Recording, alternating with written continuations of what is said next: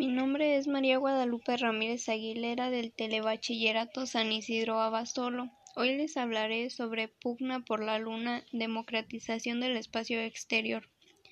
Lo que más me gustó fue que trata sobre la Luna. Es interesante porque nos habla del Tratado del Espacio Exterior.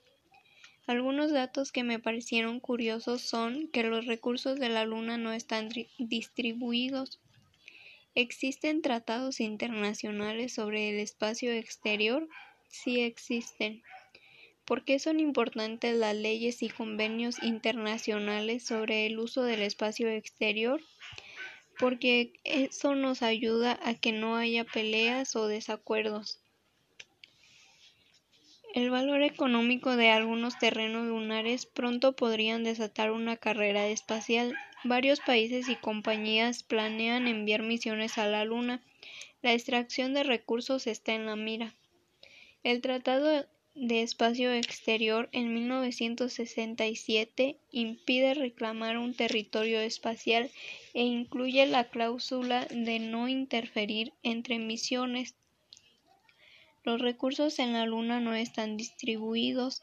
Los primeros recuerdos son una secuencia de imágenes en blanco y negro, trajes espaciales, astronautas, módulos lunares. En los años 60 parecía que la humanidad se desligara de la Tierra y emprendía o comenzaba su expansión por el cosmos.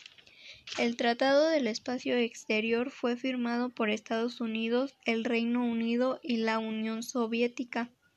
Decreta que nadie puede reclamar la soberanía de un cuerpo celeste y tiene la cláusula de la no interferencia.